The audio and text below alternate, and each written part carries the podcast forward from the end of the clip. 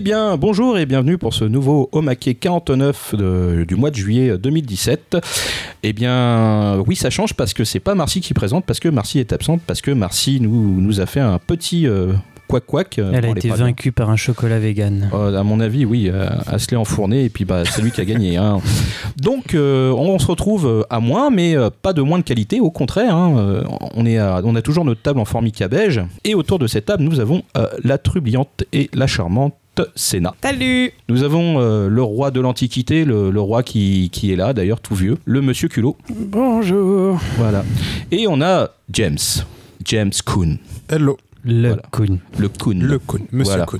Et euh, bah, moi-même, euh, Kobito, euh, le mec qui parle dans le micro. Voilà, vous voyez, en plus ça rime, c'est génial. Donc euh, nous allons aujourd'hui euh, parler de choses nouvelles et anciennes, puisque c'est un spécial pas été, mais un- on va vous donner des, des conseils de lecture et puis de visionnage, avec des choses qui sont déjà diffusées, qui ont déjà été lues, ou précédemment on en avait déjà parlé, tout en mélangeant euh, de l'actualité. Donc on va faire ça, mais tout de suite après... Le, jingle.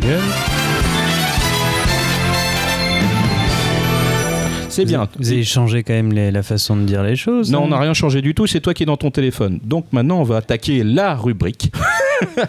Parce que Sénat va nous parler d'un truc qu'il est bien à lire, Lady Snowblood. Voilà, voilà, j'ai beaucoup hésité, hein. ça a été difficile de, de choisir... euh, Je confirme. parmi, euh, parmi mes titres préférés. J'ai dû changer d'avis cinq fois, mais je n'ai fait euh, qu'une qu'une édition euh, officielle. Donc du coup, euh, je pense que vous connaissez ce titre des éditions euh, Kana. Collection Sensei. Pas du tout, explique-nous. Ah bah, je vais vous, vous parler de ça tout de suite. C'est euh, donc là on est dans les années 1900, 1870. Euh, on est en pleine création d'une armée puissante au Japon qui veut asseoir sa force. Euh, donc pour ce faire, ils envoient des recruteurs habillés en blanc dans les villages afin de réquisitionner tous les hommes en valide, enfin, valides et aptes à la guerre. Bon, c'est dans ce, concept- dans dans ce contexte que Sayo perd son fils et son époux et qu'elle finit emprisonnée. Donc dans un esprit de vengeance, euh, elle décide de mettre euh, au monde un enfant qui euh, pourra la venger, mais elle meurt en couche en accouchant d'une petite fille, Yuki. Yuki sera donc éduquée par un grand maître du sabre et elle deviendra une redoutable tueuse à gages. Donc voilà, Lady Snowblood, c'est aussi c'est l'histoire de cette femme en fait, qui va vivre, se consacrer à la vengeance de sa mère. Donc euh, là, on est sur, euh, sur en, en ce qui me concerne. Pour moi, on est sur un, chef-d'œuvre parce que j'adore euh, Monsieur Kazuo Kamimura. Je suis une grande fan.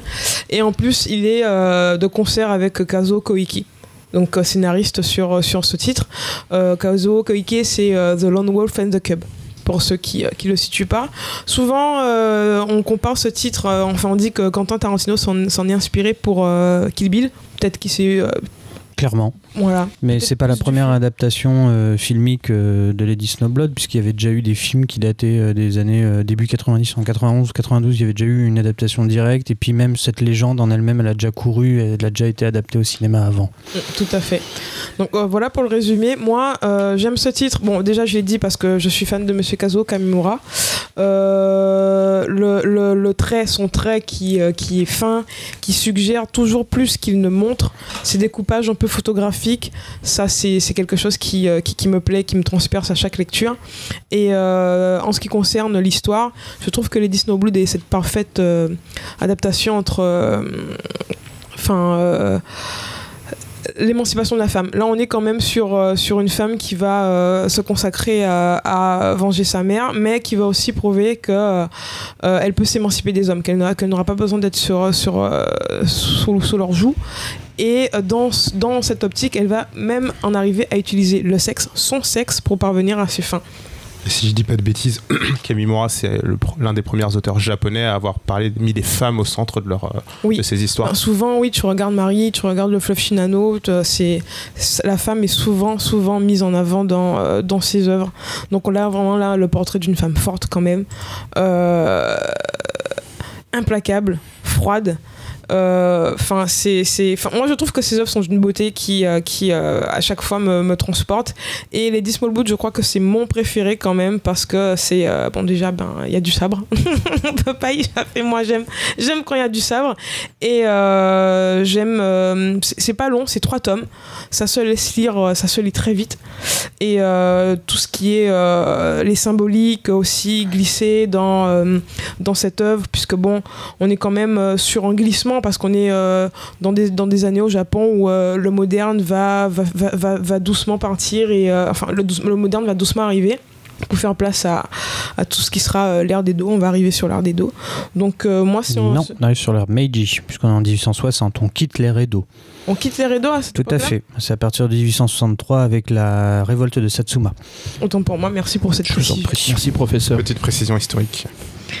Donc euh, voilà, c'est euh, c'est c'est moi ma, ma, ma lecture que je vous conseille pour cet été. C'est vrai qu'il y a de la neige, ça fait pas très soleil, mais ça, ça en vaut le déplacement, ça en vaut le détour, ça en vaut vraiment euh, la peine. Ça rafraîchit. Ça rafraîchit. Voilà. Enfin, je sais pas, puisque. Ouais, non, ça rafraîchit parce que ceux que- ceux qu'elles tuent sont morts. Ils sont froids, refroidis. Ah, ils sont raides alors. Voilà, Ils sont froids comme la glace. ils sont froids comme la glace. Donc, oui, si on veut, euh, ça rafraîchit. Moi, je- je- je- j'adore ce titre. Le dessin de Monsieur Kazo Kamura fait toujours son travail. Donc, je vous le conseille vivement. D'accord. Donc euh, bah, ça c'est l'édition en 3 tomes à 12,70€ le tome.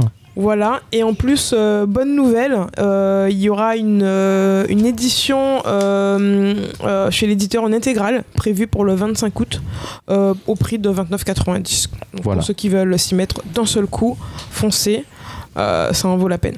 Ok, bah très bien. Donc on passe à moi en fait, puisque je vais attaquer euh, The Rising of the Shield Hero. Donc j'en ai déjà parlé précédemment euh, sur des, des raccourcis, hein, on va dire des, des petits survols.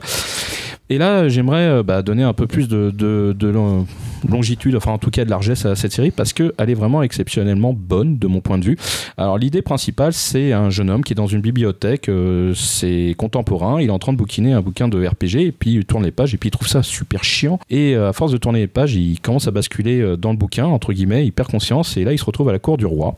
Et là, il est devant un roi qui fait un, un discours dithyrambique. euh, vous, jeune héros, euh, vous allez euh, défendre le royaume des monstres et des autres dangers. Et en regardant autour de lui, il s'aperçoit que effectivement, c'est un milieu médiéval, mais il y a trois mecs qui sont habillés comme lui. Donc il dit ah, là, je suis pas tout seul.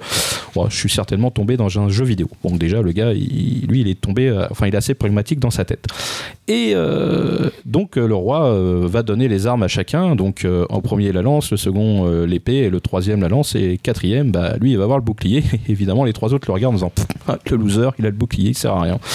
Là-dessus le roi euh, donne argent et, euh, et ordre à, ses, héros d'aller euh, en ville et bah, protéger la veuve et l'orphelin et de former des équipes et tout ci tout ça. Là-dessus bah le, notre quatrième ami et surtout couillon, n'ayant trouvé personne pour qui l'accompagner, a fait quand même équipe, équipe avec une jeune femme qui, elle, a l'air plus intéressée par l'argent qu'il a que par lui-même. Mais ça, on le saura après. Et bah, ils vont tous les deux à l'auberge se reposer. Le lendemain, lui se réveille, il cherche euh, son argent qui a disparu, et donc euh, sa coéquipière qui a aussi disparu, il dit Oh mon dieu, on l'a enlevé, mon argent a été volé.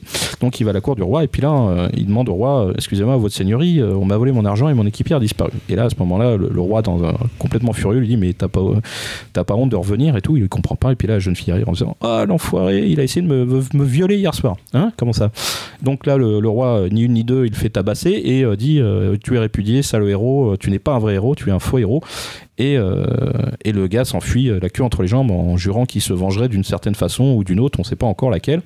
Mais quand même, il, reste assez héroïque dans sa tête et lui essaye de, euh, comment dire, de remplir sa mission, mais en, ayant en étant super aigri. Donc en fait, il va faire plein de choses pas très héroïques déjà de base, parce que en fait, le problème, c'est que ce garçon a un bouclier qui lui permet de se défendre et pas d'attaquer. Et il comprend la difficulté de, de pouvoir se défendre si on ne peut pas attaquer. Donc du coup, ce qu'il fait, c'est que comme personne ne veut faire équipe avec lui, comme il est considéré comme un voleur et un violeur, ah bah il n'hésite pas, il achète une esclave. Voilà, donc euh, lui direct euh, pour, pour, pour former son duo. Donc voilà, donc on a euh, le début de l'histoire, je vous donne pas la suite tout tout. Et alors pourquoi? Parce que parce que parce que en fait tout va tourner autour du caractère du personnage qui est super sombre et aigri à cause de ce qu'on lui a fait. Parce que, comme dirait l'autre, on lui a fait à l'envers. Alors que lui, il était parti sur de bonnes bases en disant Oui, je vais aider le, le- la veuve et l'orphelin, je vais être propre, honnête et je vais faire comme n'importe quel héros comme il se doit. Mais là, pas du tout. Évidemment, les autres héros euh, vont pas forcément le tirer vers le haut non plus. hein. ils vont un peu le rabaisser et ça, il va leur en vouloir encore plus que- qu'il n'aurait dû. Donc le titre est vachement bien foutu, il est bien équilibré, il y a des bons rebondissements. Euh, c'est pas avec euh, tout est tout n'est pas cousu de fil blanc justement. Euh, Juste euh, le dernier volume sorti, le, le tome 7, euh, qui, nous amène à une situation où on dit Oh, bah, c'était évident. Mais en fait, je pense que le huitième nous amènera sur une autre évidence. Donc, graphiquement, c'est super propre, c'est clair, c'est toujours bien détaillé. Les cadrages sont plutôt larges et font penser un peu à des, séquences cinéma. Le découpage lui-même, bah, il est bien rythmé, les dialogues se tiennent. Non, on a là euh, Doki Doki a acheté un titre qui, euh, qui tient bien la route pour le genre que c'est, euh, puisque la tendance actuellement c'est mêler fantasy et monde contemporain, et puis là on s'y retrouve plutôt très bien.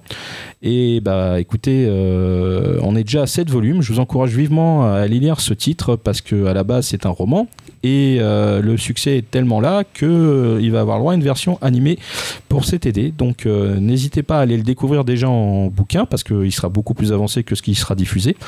Euh, au pire, regardez en animé, ça vous donnera une idée en style marchepied pour pouvoir vous orienter vers la lecture. Donc voilà, c'est The Rising of Shidiro chez Doki Doki, ça vaut 7,50€ et on est déjà à 7 tomes et il y en a 8 en cours. Et puis on va passer directement à Monsieur Culot qui va nous servir un peu de sombritude avec Ushijima, l'usurier de l'ombre. Oui, alors je vais vous parler de Ushijima, l'usurier de l'ombre. Donc, euh, en fait, euh, les usuriers au Japon, qu'on appelle aussi les yamikin, euh, sont à différencier des yakuza. Qui, euh, ce sont des gens qui prêtent de l'argent, ce sont des prêteurs sur gage. Disons qu'ils vont, euh, vous allez venir les voir pour avoir des, des crédits, souvent à la consommation, ou pour répondre à une addiction que vous avez, notamment des femmes qui viennent, ou des hommes, hein, qui viennent pour récolter de l'argent, histoire de pouvoir jouer au pachinko. Et Ushinjima va leur prêter cet argent en leur demandant bien sûr un intérêt euh, de 50% au bout de 10 jours. En tout cas, c'est sa méthode à lui. Et euh, c'est quelque chose d'assez sombre qui a été fait par euh, Shohei Manabe. Alors, euh, qui n'est pas un petit Mickey, puisque euh, son, il a commencé Ushijima en 2004, alors qu'il avait commencé sa carrière en 93, si je dis pas de bêtises, avec Smuggler. Euh, et Smuggler, qui déjà était un titre assez sombre euh, et qui parlait un petit peu des, des métiers de l'ombre, encore et toujours. C'est quelqu'un qui est très marqué, en tout cas, par cette idée sociale de parler du Japon méconnu et du Japon un peu sale, puisque, par exemple, dans Smuggler, il parlait des gens qui nettoyaient les scènes de crime. Et, euh, et c'est assez glauque aussi, c'est assez sale, mais en fait c'est très propre. Et euh, Oui, C'est un cleaner, c'est normal. c'est voilà, c'est- bien son boulot. Et donc, euh, dans Ushijima, nous allons suivre les aventures trépidantes d'un Yamikin. Alors, euh, au niveau de la construction narrative, vous allez avoir des petites histoires courtes qui vont se succéder. Des fois en plusieurs parties, euh, des fois, euh, des fois en une seule, euh, en un seul chapitre. Et celles-ci vont égrener des personnages qui vont venir se rajouter autour de Shijima, qui vont disparaître, tantôt tués, tantôt tantôt qui vont revenir ou tantôt qui vont survivre. Et au-delà de ça, vous allez avoir un fil rouge qui va être un petit peu comment Ushijima va essayer de se développer, de survivre dans ce monde et, et en même temps. Vous allez avoir une description euh, du Japon, euh, du Japon assez sombre, assez. euh, je vous préviens tout de suite, c'est quand même un titre à pas mettre entre toutes les mains. Même les gens qui sont habitués à lire du seinen, c'est quand même très très glauque. Euh, ça veut quand même euh, raconter des histoires humaines euh, tragiques. Pour vous donner un ordre d'idée, une femme, juste pour vous donner un ordre d'idée. Une histoire qui va parler d'une femme qui, qui a besoin de se de paraître toujours la plus la plus intéressante, la plus belle pour vivre, puisqu'en fait dans les sociétés japonaises, il faut toujours être le mieux possible, le présenter le mieux au-delà du travail que l'on effectue dans les entreprises. Et pour ce faire, elle va devoir, euh, elle va prendre des crédits à la consommation pour avoir en permanence les dernières, euh, les derniers habits à la mode. Et euh, au bout d'un moment, elle va être à court d'argent, demander à Oshijima, et il va la plumer jusqu'au bout. Le, le- faut dire ce qui est. Hein, Mon propre à au propre et au figuré, puisqu'à la fin, elle n'aura plus que la peau sur les os, elle sera euh, addicte à la drogue et elle finira très très très mal. Euh, Dans un bordel glauque. Voilà. Mm. Mais pas le bordel euh, plutôt classieux où tu viens. euh, non, non, le, celui où tu, on t'envoie chez le client. et tu- voilà. Ah oui, dans tous les sens du terme. Oui, oui, oui. Donc voilà. Euh, mais hormis ces petits détails euh, des plus. euh, Joyeux. Ouais, je vais dire, je, cherchais un mot assez propre, euh, enfin ragoûtant. Euh, le, le titre est vraiment d'une d'une puissance assez folle. Au niveau du dessin, c'est euh, c'est somptueux. Il est, euh, Manabe est au scénario et au dessin. Euh, du coup, il y a Pourquoi une. tu le trouves somptueux le dessin? Je le trouve parce qu'il est extrêmement réaliste. Alors, des fois, les visages sont un peu exagérés dans leurs euh, expressions, mais ça rajoute à l'horreur de ce qu'ils vivent et euh, ça reste quand même ultra réaliste. Euh, pour donner un ordre d'idée, je, je le compare assez facilement au dessin d'Ikegami. Ça colle à l'ambiance, quoi. Enfin, Ouais, ouais, ça colle totalement à l'ambiance. L'esthétique, elle est pas du tout ratée. Le- Et au niveau de l'écriture, c'est absolument somptueux. Les retournements de situation, ils sont, ils sont géniaux. Et plus on avance dans la série, plus on descend petit à petit dans le glauque et dans l'angoissant presque. Euh, et surtout, on va voir euh, les différentes strates qu'il y a dans le, monde de l'ombre, euh, dans le monde de derrière du Japon. Voilà, c'est un titre que je malgré euh, son manque de joyeuseté euh, et de pump it up de l'été, c'est un, titre que je vous conseille énormément. Aujourd'hui, il y a 34 tomes qui sont sortis. Le 34e est sorti il y a à peine un mois, si je dis pas de bêtises. Normalement, ça se termine vers 40 tomes. Ça s'est terminé l'année dernière, si je dis pas de bêtises, au Japon. Du coup, on a un petit décalage. Et si jamais le titre vous plaît euh, énormément, je vous enjoins aussi à continuer l'expérience via les dramas qui ont été gérés par l'auteur, qui ont été réalisés par l'auteur lui-même. Et il y en a trois actuellement euh, qui peuvent être aussi intéressants, histoire de, de se plonger un peu plus dans l'univers des Yamikin Et du glauque. et du glauque. Et des bas-fonds. Et faut finir en PLS. Ouais, en PLS, ouais. Donc, euh, bah, Ushijima, l'usurier Ouais. de l'ombre, aux éditions Kana, euh, 7,45€ le volume. Et là, c'est le père James Coon qui va nous enchaîner ça avec euh, la version Total Destroy de Il était une fois la vie. Ah bah tu me piques euh, ce que Oui, j'allais sais, dire là. Vas-y, continue. Donc euh, voilà, donc je, moi, je vais vous présenter les brigades, euh, les brigades immunitaires. Donc pour l'instant, il y a, vous avez qu'un seul volume, c'est sorti en 2017. Il y a quoi Il y a un mois? Un mois. Ouais, un mois, c'est ça. Euh, c'est chez Pika Édition, c'est du shonen, ça vaut 6,95. Et c'est dessiné et écrit par Shimizu Akane. Alors comme l'a dit. euh, après, comme c'était dit Cobb, euh, comme l'a dit Cobb, pardon, c'est euh, Il était une fois la vie en mode euh, Total Destroy, euh, shonen euh, assez bourrin. Et- Euh, donc je disais un shonen assez bourrin et Il faut que tu sois en face du micro. Ah, euh, voilà. Parle plus près du micro. parler plus près du micro. Donc je disais un shonen, euh, un shonen ultra bourrin, super drôle, qui est vraiment bien dessiné. Alors pour l'histoire en fait, on va suivre un globule rouge euh, extrêmement maladroit et un globule blanc assoiffé de sang en fait. Parce que comme, comme je disais, c'est comme il était une fois la vie, c'est-à-dire que tous les organismes présents dans notre corps sont représentés euh, un peu comme la société humaine. Donc chacun a, ses, chacun a ses fonctions. Donc au début, on nous explique à quoi sert un globule blanc, à quoi sert un globule rouge. Ensuite, c'est chapitré. À chaque fois, vous avez une espèce de, petite intrusion, on va dire, qui s'opère dans, le corps humain. Il y en a une qui est exceptionnelle, c'est avec euh, la grippe. Du coup, il y a plein de petits zombies qui vont affecter d'autres euh, organismes et ça nous explique un peu euh, comment, fonctionne la grippe. Et là, vous avez deux, trois références à d'autres mangas qui sont bien placés, des références jojoesques, cross, Octonoken. Et voilà, on nous explique à quoi va servir notamment certaines, cer- certaines euh, micro-organismes comme le lymphocyte euh, T, le T-killer. Voilà.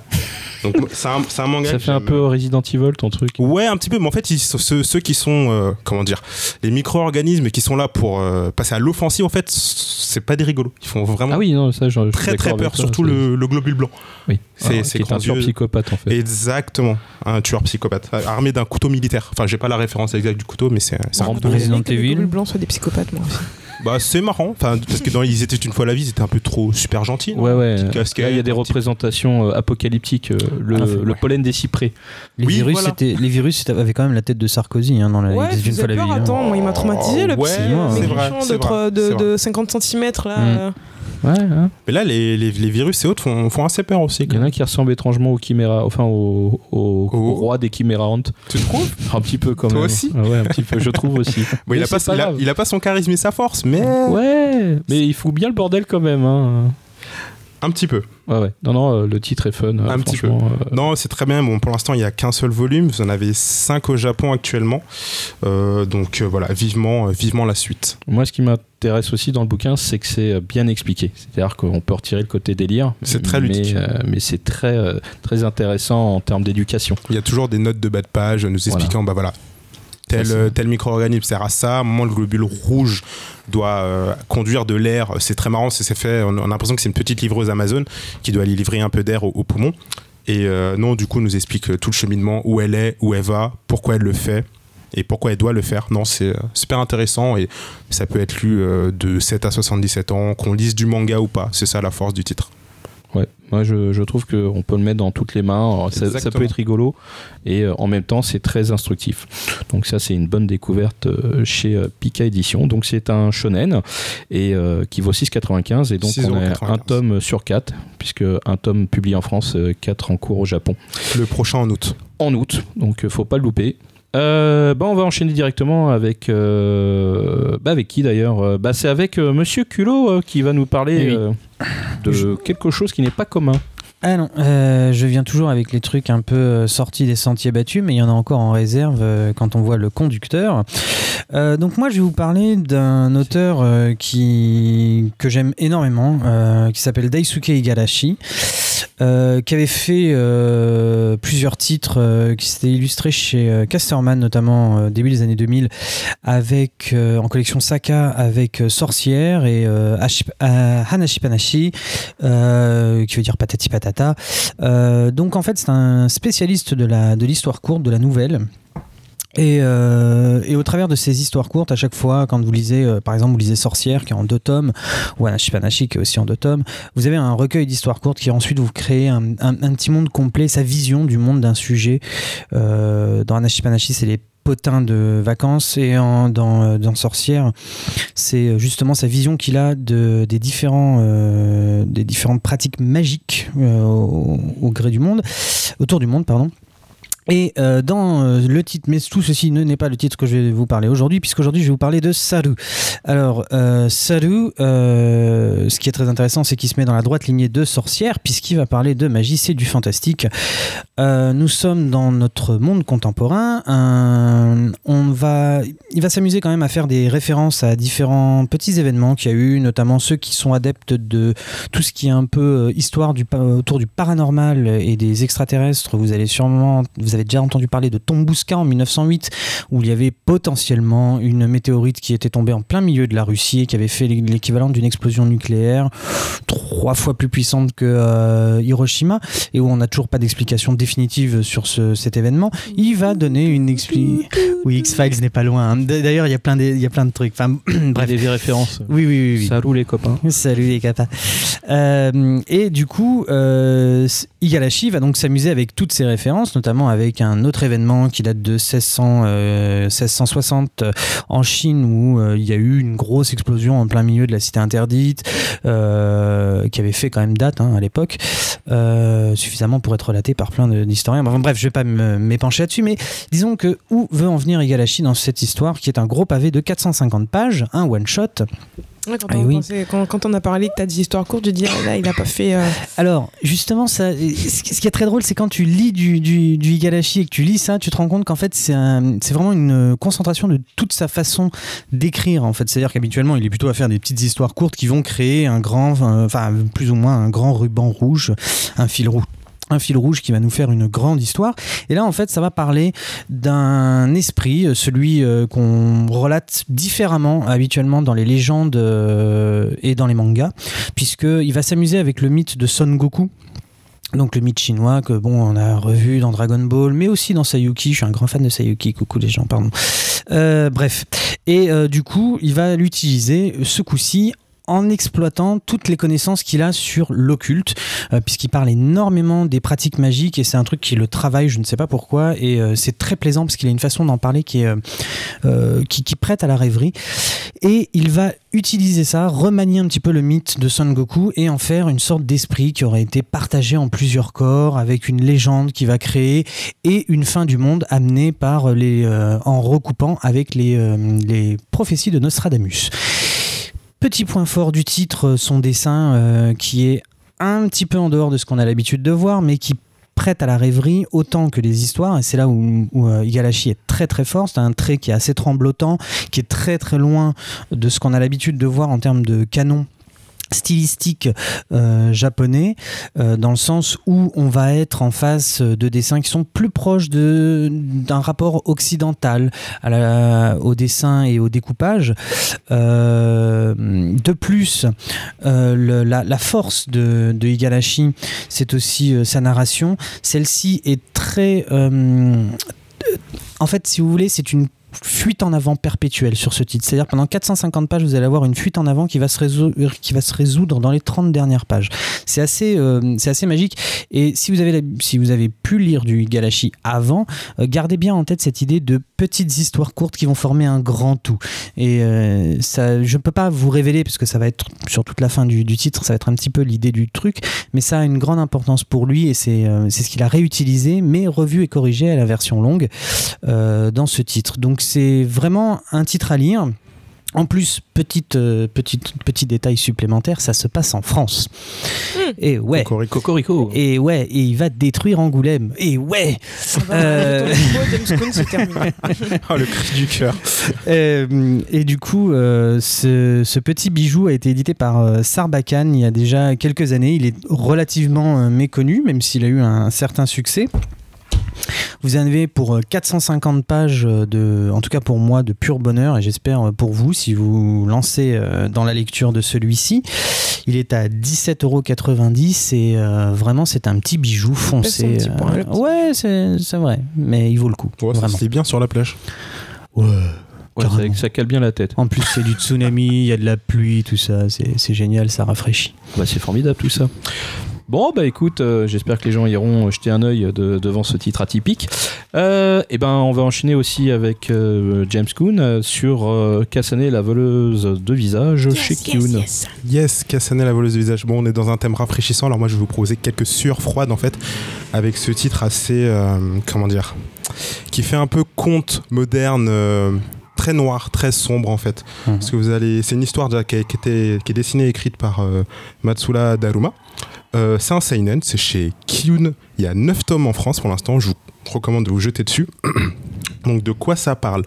En fait, vous avez une jeune fille, Kasane, qui est une espèce de cendrillon inversé, c'est-à-dire qu'elle est orpheline, sa mère est, morte, elle vit chez sa tante qui euh, l'élève juste pour euh, parce que voilà elle lui rapporte des sous Euh, bon Kasane, son petit, euh, son petit truc en fait, c'est qu'elle est née extrêmement moche. Elle est laide, voilà. Du coup, du fait qu'elle soit laide, elle se fait bisuter à l'école. Elle complexe euh, bah, à mo- à mort sur sa, sur, sa, sur sa laideur en fait. Et voilà, elle a qu'un seul rêve en fait, c'est de, de marcher sur les traces de sa mère en fait. Sa mère était une grande actrice euh, de théâtre et elle aimerait euh, fouler les planches euh, pour euh, elle aussi jouer, euh, jouer la comédie. Et magnifique qui plus est. Sa mère euh, dans Sa mère était, était là, là l'actrice Sukiyo euh, Fuchi, voilà son, nom- son, son nom de scène. Et du coup, elle a hérité de son talent, pas de sa beauté en apparence. Euh, donc voilà, le, le- elle, elle veut, elle veut monter sur scène, mais le fait qu'elle soit moche, ça, lui, ça, la, ça la bride. Et un jour, en fait, elle va se souvenir d'une phrase de sa mère qui lui avait dit euh, Si tu te sens mal et si tu désires quelque chose, rappelle-toi de ce que j'ai t'ai offert. Et qu'elle- ce que sa mère lui avait offert, c'était un rouge à lèvres. Et en fait, quand elle s'applique ce rouge à lèvres, qu'elle embrasse quelqu'un, elle a la faculté de lui emprunter, enfin de lui voler, de se- de subtiliser son visage. Sa Et, beauté, euh, en l'occurrence. et sa beauté. Bah oui, elle va bien choisir euh, ses cibles. Et euh, donc, sans trop vous, vous, vous spoiler le, le, le- le premier, le premier, les premiers chapitres, elle va utiliser cette compétence, entre guillemets, sur, sur une de ses camarades de classe pour pouvoir jouer et avoir le, premier rôle. Et il va se passer ce qui va se passer. Le, personnage va y- à qui elle a emprunté son visage va lui arriver une petite catastrophe. Et du coup, ça va la traumatiser, mais ça va aussi lui, lui donner une volonté, c'est-à-dire de, quoi qu'il arrive, coûte que coûte, quitte à se salir les mains et à pactiser avec le diable, elle va vouloir euh, regoûter à, à la, au plaisir de jouer sur scène parce qu'elle elle ne vit que pour ça. Et elle ne, elle ne va chercher à vivre que pour ça. De jouer sur scène et d'être adulé aussi, enfin, d'être applaudi. euh, D'être adulé, d'être surtout reconnu regardé pour- euh, voilà, pour sa beauté pour son talent, mais aussi ouais, pour, euh, pour sa beauté. qu'elle emprunte. Donc voilà, vous avez une...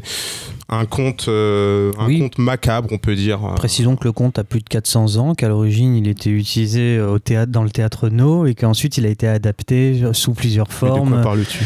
De Cassanet, la volette de visage, qui est vraiment à l'origine une pièce de théâtre. Et c'est pour Exact. ça, et c'est pour ça qu'il y a autant de références au théâtre aussi dans, ce, dans, ce cette version. Mm. J'ai une autre vision de toi aujourd'hui. là. T'es euh, Quoi? calé en date, je suis impressionné. Ouais, il va Impressionné. passer pour question pour un morpion et euh, c'est formidable. Non, et puis c'est aussi adapté d'un roman, euh, Isana, euh, Il y a, il y a un la roman, voleuse de Isana, visage ouais, chez Lumen. c'est ça. Voilà, donc euh, il y a aussi la base roman, euh, enfin en tout cas peut-être roman ou a- light il y a un gros passif sur la série, Ouais. effectivement. Bon bah c'est très bien tout ça, ça donne envie de le lire. Donc on va passer à la suite et la suite c'est moi avec euh, Street Fighting 4 chez Doki Doki. Alors c'est un manga de chats, mais les chats ne se laissent pas faire. Voilà en référence à Sailor Moon.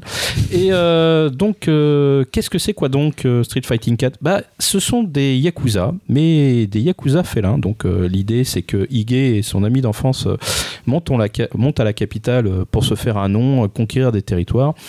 Et euh, bah, ils en reviennent très vite puisqu'ils ne, voient que déception et trahison, euh, en tout cas entre eux. Et euh, bah voilà, euh, va finir comme un simple faire-valoir, le mec qui passe la serpillière. en gros, celui-là à qui on file toutes les tâches de merde. hein. Et bah, son ami, lui, bah, va monter en hiérarchie. Donc ils vont plus du tout se parler et puis euh, quand ils se croiseront, bah lui, euh, bah, il baissera la tête. Donc euh, là-dessus, bah, se sent un peu bah, inutile et même à un moment donné tente de se jeter du toit d'un immeuble pour dire bon bah ça suffit, ma vie de chat est un peu merdique, je veux en finir. Bon, il le fait pas, il entend une fois, ça le rappelle, ça lui fait peur et en fin de compte il, il se dit bon bah j'ai même pas le courage de me suicider donc je vais continuer à vivre même si c'est si c'est pourri.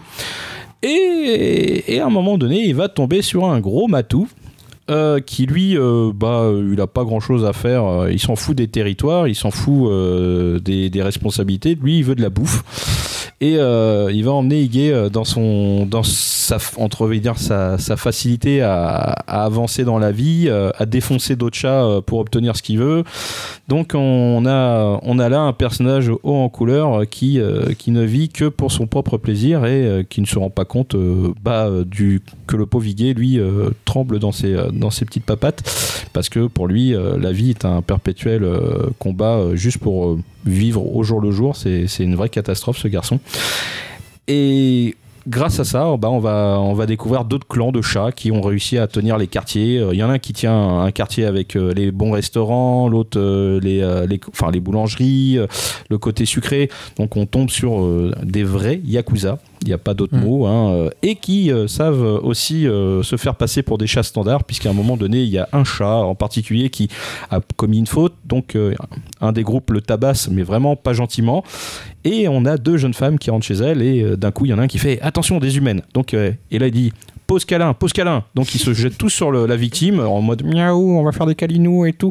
Et là euh, la nana qui passe devant fait oh ils sont trop mignons. Elle en prend un. Alors le celui qui prend en fait c'est le chef du, du clan qui la regarde du genre lâche-moi humaine, mais vraiment genre euh, tu me gonfles. Et euh, elle fait Oh, bah, on n'a pas trop de temps de traîner et tout. Elle le repose. Et quand elle s'éloigne, l'autre fait Bon, on continue. Donc, euh, ce l'autre se fait défoncer. Donc, voilà. Donc, c'est un, c'est un manga qui tourne autour euh, des chats, mais surtout des clans. Et vous mettez ça dans un contexte de Yakuza. Mm. Et le truc qui est génial, c'est que ça pourrait euh, s'apparenter à un film de Kitano. Euh, Ça peut être Aniki, Aniki ou, un- complet, ou un ouais. Scarface. Ouais. euh, voilà. euh, ou Les Affranchis, si on va ouais, dans, le- dans- ouais, dans le ouais. délire. Neko Scarface. Voilà, euh, Neko Scarface. Et euh, la nuit, euh, tous les chats sont gris. Bah, c'est pas vrai. la preuve. Euh, ils sont surtout très aigris. Donc voilà, c'est un titre que je vous recommande chaudement, qui n'est pas très long, qui est en 4 tomes terminés, actuellement deux qui sont sortis.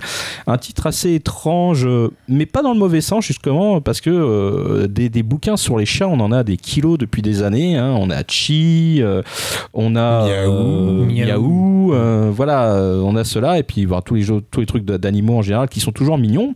Sauf que là, on a des chats qui ne le sont pas du tout. Là, ça s'adresse à un public adulte, mature, Mm. euh, qui a une certaine, on va dire, culture cinématographique vis-à-vis de la mafia, des yakuza, euh, qui aime les ambiances noires, sombres.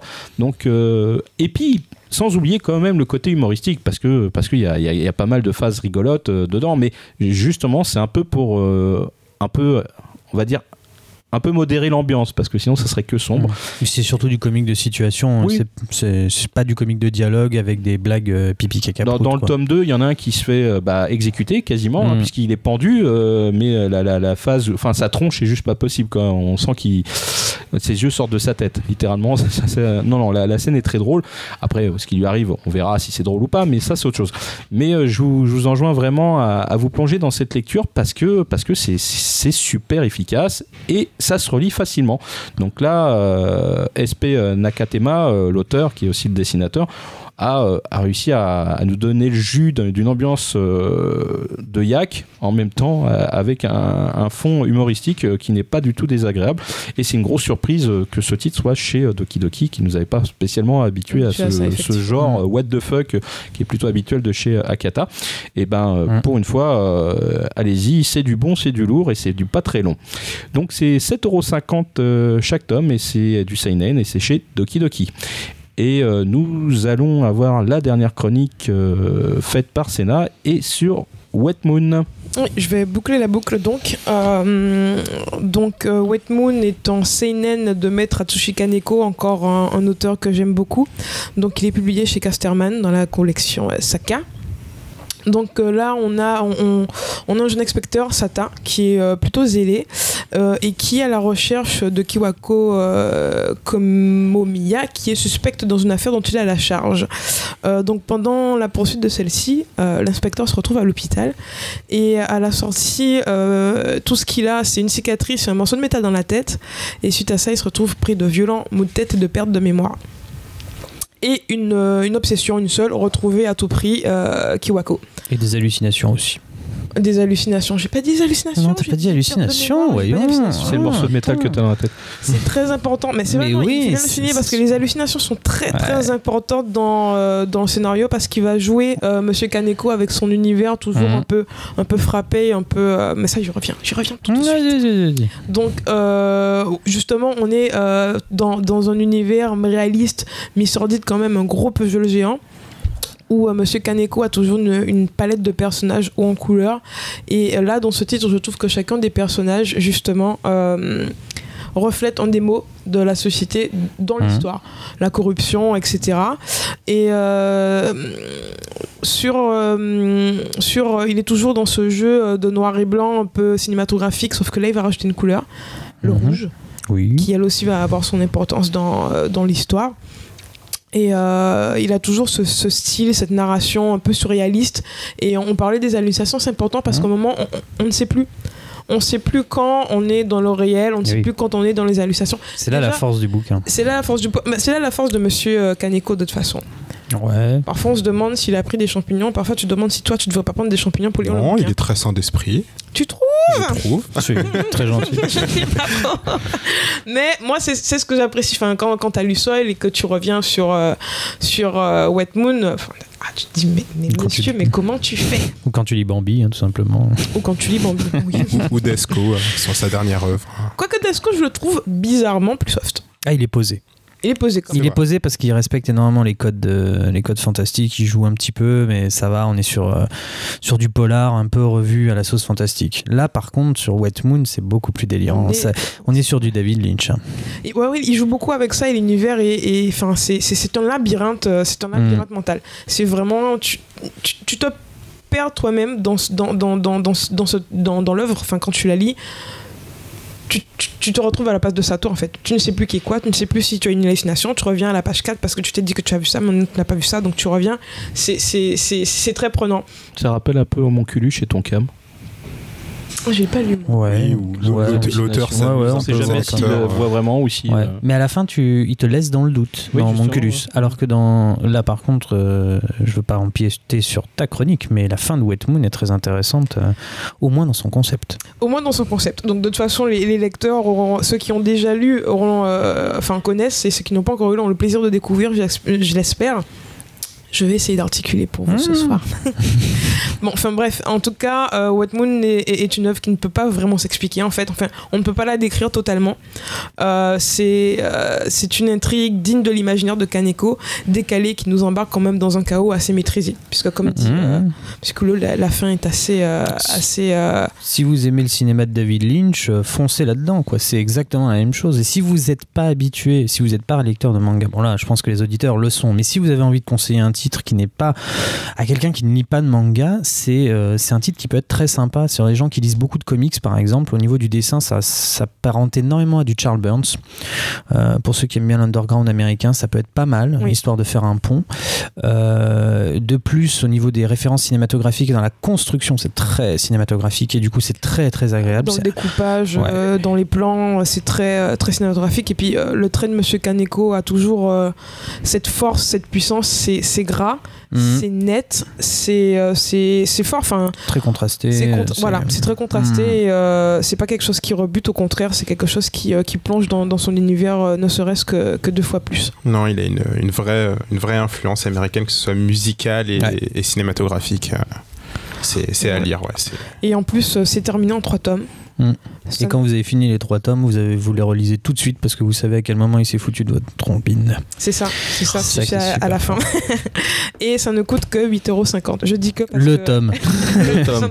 C'est des tomes assez conséquents, je tiens à Oui, oui. préciser. Ils sont quand Voilà, même assez c'est gros. c'est pas, euh, c'est pas du, du 3 tonnes, mais ça reste assez conséquent, ça se, Mm. ça se dévore et euh, ça en vaut euh, vraiment la peine. Donc ça y est, on a bouclé euh, la rubrique euh, on a lu euh, les lectures pour l'été là, pour en gros. Et puis on va enquiller directement avec euh, on a vu, mais tout de suite après le Jingle.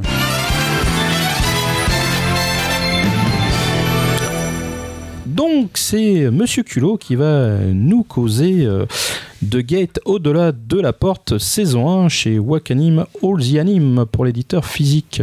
Et oui, alors je vais vous parler de Gate. Alors tout à l'heure on parlait un petit peu d'Heroic Fantasy avec euh, Rising of the Shield Hero euh, et donc de ce mélange un petit peu des genres, de, ce- de cette réinvention de l'Heroic Fantasy en ce moment avec le mélange du contemporain qui va rencontrer l'Heroic Fantasy et Gate est en plein dans cette mouvance puisque l'histoire, pour vous la faire courte, une porte euh, Gate, waouh, va apparaître en plein milieu de Tokyo et de cette porte va sortir une armée typée romaine avec une grande cavalerie, mais accompagnée aussi de quelques dragons. Euh, là où on pourrait se dire qu'une armée avec des dragons euh, peut arriver à nous faire des bons dégâts en plein milieu de Tokyo, finalement ils vont être pliés en moins de 45 minutes par euh, la, cavalerie nippone qui, qui sont des tanks, et puis aussi par tout ce qui est aérien avec les Apaches et compagnie. Et à Euh, partir que tranquille. la force d'armée, la Ah oui. armée d'autodéfense japonaise, Oui. rigole pas, hein, elle a du matos. Ouais, ouais, ouais. Euh, du coup, le Japon va commencer à se poser des questions sur cette porte, sur les gens qui viennent euh, de, de cette porte, et vont euh, décider que tout ce qui est au-delà de cette porte appartient au Japon, puisque la porte est sur le sol japonais. Logique. Logique. Non, mais attends. euh, euh. Et à partir de là, ils vont très vite passer la porte. Et à partir de là, ils vont découvrir un monde d'Heroic Fantasy complet sur lequel ils vont avoir une, euh, un avantage stratégique peu commun puisque euh, tout va commencer autour d'une bataille euh, pour, de, de la part de l'Empire qui va se réunir tout autour pour essayer de défoncer ses envahisseurs et qui vont perdre 30 000 hommes en moins de 2 heures et demie. Ouais, en fait c'est un score de ping-pong. hein. Ouais, ouais. Lance contre tank. Vois le truc.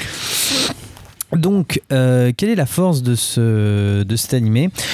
Eh bien, euh, déjà, c'est son histoire qui est extrêmement prenante, qui va tourner autour d'un personnage qui est un héros malgré lui, qui est un geek, euh, enfin un otak plutôt, euh, dans la plus pure tradition, c'est-à-dire qui se lève uniquement pour les conventions, qui est toujours à chercher le gachapon collector ou le t-shirt collector, qui, qui a lu pléthore de mangas et qui va tout, ou qui, a joué à un nombre incalculable de jeux vidéo et qui va tout analyser comme s'il était dans un MMORPG. Et ce qui va lui permettre aussi de comprendre et de s'adapter assez facilement au nouveau monde et qui va faire que petit à petit, ce petit bonhomme de rien du tout qui est un raté et un lâche de première bourre, euh, malgré quelques hauts faits héroïques, va petit à petit grimper euh, dans euh, la vision euh, extérieure et ce qui va obliger le gouvernement japonais à l'utiliser comme figure de proue. Et c'est là où euh, Gate est très très intelligent. C'est-à-dire qu'au-delà Euh, de la porte. Oh, oh.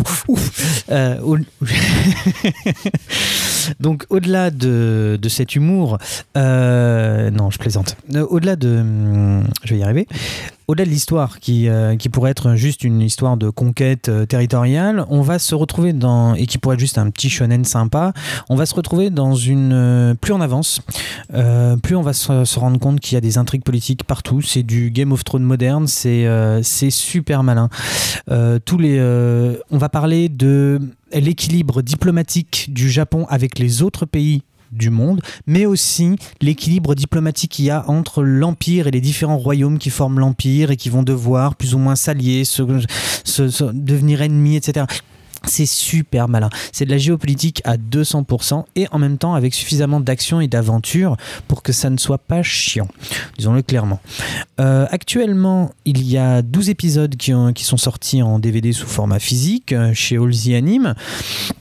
Donc, euh, soit vous pouvez euh, les avoir dans un coffret simple qui devrait sortir s'il n'est pas déjà sorti. Septembre. Septembre, voilà. Pour le coffret simple, pour l'instant, il existe en coffret collector avec une petite boîte et un t-shirt euh, et une petite boîte genre euh, Gamelle. euh, gamelle militaire. de militaire euh, dans lequel vous pourrez glisser les deux, les deux coffrets puisqu'il y aura une deuxième saison. Les deux saisons ont- sont déjà parues au Japon puisqu'elles se sont terminées euh, sept- euh, sept- octobre de l'année dernière. Euh, et la deuxième saison va arriver en septembre en coffret qu'on pourra glisser dans le coffret collector préalablement. Si jamais vous n'avez pas envie de dépenser une certaine somme euh, relativement importante, puisque ces coffrets sont entre 30 et 60 euros, ça dépend si vous avez la coff- le coffret DVD ou Blu-ray, vous pouvez aussi le voir sur Wakanim. Euh, les deux saisons sont disponibles, donc vous avez 24 épisodes qui représentent euh, les 8 premiers tomes. Premier, oui, premier tome. C'est ça. Du les, manga. les huit premiers Chez tomes, euh, ouais, chez, publiés chez Ototo. Si jamais vous, bon, moi je vous conseille l'animé parce que l'animé est quand même de très très bonne facture, quoi qu'on en dise. Parce que vous verrez sur internet que les gens sont un peu râleurs, mais les gens sont toujours râleurs sur internet. Euh, L'animé vaut vraiment le coup. Euh, J'ai comparé le doublage VF et le, double, et le la VO STFR. Le, le- la VO est d'une très très bonne facture et la VF aussi. Si jamais vous avez envie de faire découvrir ça à des plus jeunes qui n'ont pas envie de se farder du japonais, ça arrive. Il y a des fois des enfants qui sont un peu Des réticents. gens qui veulent pas lire. Oui, tout simplement. Euh, c'est euh, et du coup c'est un très très bon animé. C'est moi j'y ai revu un peu de Lodos. Je peux pas m'en empêcher sur le cara design de certains persos, mais ça c'est parce que je suis vieux. Euh, Ah, sur une chronique de Lodos, ouais. C'est pas si gêne tout ça. hein. Ah Oui, mais c'est tellement bon. Euh, je le refais au moins une fois par an. Euh, et euh, non, franchement, foncez-y, c'est de la bonne. Voilà, passez le pas. Ah bah ouais, la, la porte est ouverte. La porte est ouverte. Ah ouais. Bon, alors James Coon, lui, il va nous parler euh, d'un titre ascensionnel. Et j'ai pas dit sensationnel, j'ai dit ascensionnel. hein, euh, Qui est donc il sans va- sas aussi. euh, qui est sans sas. hein. Donc euh, Yowamushi Pedal euh, saison 3 euh, chez ADN, Anime Digital Network. Voilà, donc euh, Yowamushi Pedal ou Sakashimi, Sakamichi en sel. Sakamichi en sel. ouais. Sakamichi en ciel, le, le titre. Ou Pedal 12 dans son titre Oui, original. c'est ça, hein, c'est Pedal 2 Ouais, surtout. on va rester sur Sakamichi en sel, c'est Ou plus sympa. Yowamushi. Ou Yowamushi, voilà, c'est facile à prononcer. Donc c'est produit, enfin c'est fait par TMS Entertainment pour le, pour le studio. Alors la saison 3 compte 25 épisodes. La saison 3 compte 25 épisodes, elle vient à peine de se terminer. Donc je vais quand même vous faire un récap de ce qu'est Yowamushi Pedal. Donc en fait, Yowamushi Pedal, c'est un animé sur le cyclisme. Voilà, les Japonais l'ont fait, c'est un animé sur le cyclisme. Qu'est-ce que les Japonais n'ont pas fait?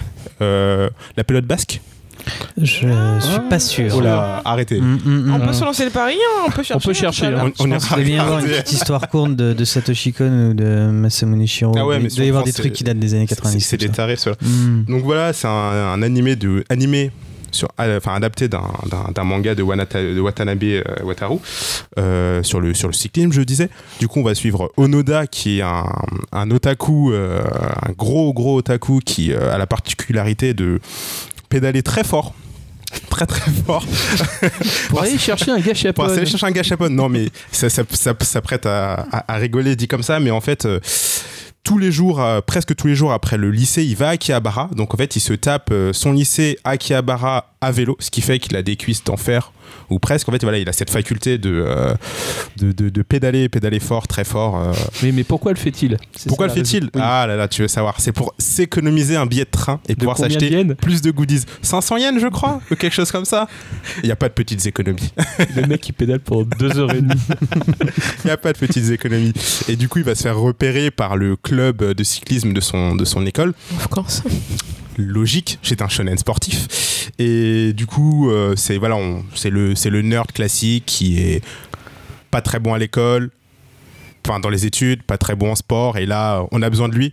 Donc, euh, c'est le. Il est pas super charismatique. Non, non, c'est le japonais très serviable, vous savez. Vous savez, dans, les dans, les, dans les métros euh, japonais, Il baisse quoi. la tête et tout. Voilà, Bienvenue. bonjour. Bonjour. Tomo. Domo. Voilà, c'est ça. Et du coup, bah, en fait, il va devenir l'un des, l'un des piliers de, euh, De l'équipe. de, l'équipe. Euh, parce que ça va être un, un grimpeur, du coup, euh, en fait, sur le, pour ceux qui ne connaissent pas le cyclisme, hein, vous avez les grimpeurs, ceux qui euh, grimpent les montagnes, donc les, les gros mazos. Vous avez les sprinters sur le, sur le plat et ce, qu'ils app- ce qu'on appelle les as, en fait, ceux qui, qui portent l'équipe un peu euh, sur leurs cuisses. Et voilà, donc, voilà, c'est troisième saison. euh, C'est quand même tendancieux hein, de porter euh, mais- pédale Non, mais- douce, oh. euh, Non, porter sur ses pas cuisses. c'est qu'en fait, euh, ils sont tellement craqués, les équipiers. euh, Ah oui, non, mais c'est, ils sont des tous. techniques. de ils sont enfin, tous over-cheatés, quoi. Le, le spider. Mais c'est ça, surtout que moi. Oui, il a des que- jambes de- d'araignée, littéralement. C'est ça, il a, une fa- il a une façon de. Parce qu'en fait, quand on se met debout sur le vélo, on appelle Mhm. ça la, la, la danser, en fait. Ouais, la danseuse. C'est la Mhm. technique, la danseuse. Mhm. Et euh, le- le- l'un des, des, senpai du club, en fait, euh, a une façon très particulière de danser. C'est, Ouais. on aurait dit, une- ouais, tu l'as dit, Spider, une- Spider, une araignée, c'est- chelou. Et, Et euh, t'as l'autre aussi qui est en mode euh, je défonce tout. Ah non, L'autre, il a une faut- rentrée faut- dans faut- l'atmosphère. Faut, pas parler de lui. euh. il peut rentrer dans la stratosphère c'est, euh, sur demande. euh. C'est un vélo quand même. Voilà. Et en fait, qu'est-ce que qu'est-ce que qu'est-ce que l'histoire? Bah, ils veulent aller à l'inter l'in- l'in- l'interlycée. En fait, c'est la course qui, où il y a toutes les toutes les meilleures équipes du Japon qui qui qui courent en fait. Et donc la troisième saison, ça va être la deuxième participation. euh, pour le héros à cette euh, à cet interlycée. Voilà, donc c'est un Tour de un- France ou pas Tour de France? Non, bon, Oh, ça pourrait arriver. Franchement, euh, il Pourquoi pourrait euh, l'imaginer vers un- pour un film. Il y a déjà une comédie musicale. Oui, ça fallait pas en parler. Ça, Non, elle est, elle est- elle est de. Je dis pas qu'elle est de bonne facture, mais ils ont trouvé une astuce. sur le vélo. Ah oui, d'accord, Ils- mais ta gueule quand même. Ils ont trouvé une petite astuce pour les, pour les guidons de vélo. C'est, je, je vous- je vous laisse aller euh, consulter. Les mecs chantent sur des vélos. Ils ont retiré la selle, sur ils des vont plus bouts de en vélo. octave. Voilà. Donc, euh, le, Donc tu la- nous le conseilles même, euh, faut rattraper toutes les saisons parce que là c'est quand même la Ah oui, 3 il y a là. con- Ouais, Vous avez plus de 80 épisodes. Donc pour ceux qui sont en vacances, c'est juste euh, parfait quoi. Un bon rattrapage. Ah ouais, non mais euh, dans les règles de l'art quoi. Bon bah écoute, on, on va tenter ton truc euh, un peu bizarre, mais, euh, Un peu mais bon, C'est on le- a d'autres trucs plus bizarres dans ce qui va suivre. DVD ou pas DVD Malheureusement. Pour le Malheureusement moment, non, pas de version c'est- physique. C'est chez, Un c'est petit que chez collector avec Wakanim, un, en fait. en partenariat avec Decathlon. euh. C'est chez ADN. C'est à euh, creuser. euh, Euh, oui, C'est à pardon, pourquoi je dis creuser. Wakanim, c'est chez ADN, excusez-moi. Anime Digital Network, s'il vous plaît. Et avec, et avec l'accent. euh, Euh, non, sans accent, mais c'est quand même eux. Bah écoute, bah, on, va, on va rester chez ADN parce que moi, j'ai regardé euh, Vatican Miracle Examiner Partners. Alors, euh, écoutez, euh, j'enchaîne directement avec le vélo. Donc, euh, comment que ça se passe? Bah, Parce que les cierges sont truqués. bah voilà, donc c'est au Vatican que ça se passe, c'est c'est contemporain. Donc on a deux experts en enquête qui, en fait, ils enquêtent sur les miracles qui leur sont signalés et doivent en vérifier la véracité ou pas. Donc on a euh, Roberto et Nicolas euh, qui euh, non arrête crache pas ton hosto toi, là-bas et euh, donc ces, ces deux jeunes prêtres beaux et fringants se rendent sur les lieux où on leur sont signalés ces miracles ou pas. Donc au début j'ai regardé ça avec un œil un peu intrigué parce que bah parce que c'est plutôt calme hein, au démarrage et tout. Euh, Il y a une ambiance, on voit pas trop. Et la première enquête, euh, la première enquête voudrait que euh, le, un des élèves d'une école euh, planquée au milieu du Venezuela ou d'un pays quelconque d'Amérique du Sud ait des scarifications et Les stigmates du Christ des stigmates total. Il crache même du sang le gars, donc et par les mains et par les pieds, hein, donc il est trop fort et il vole. Donc euh, déjà euh, ça donne euh, voilà. Ah. Ils ont essayé de voir s'il flottait aussi? Non non bah c'est il flottait euh, littéralement dans l'église donc euh, ils ont Ouais. dit, bon, Non, mais flotter sur l'eau. je veux ah non dire. non non, non, ils ont Genre, pas testé euh, ça ils avaient pas d'eau Ah. dans le coin. Donc ils, ils vont vérifier et euh, bah ils font ça de plutôt- de façon plutôt très scientifique en fait. On s'attend à un truc fantastique et Mhm. absolument pas. Euh, ça passe par des, des analyses scientifiques, euh, des études sociologiques, psychologiques.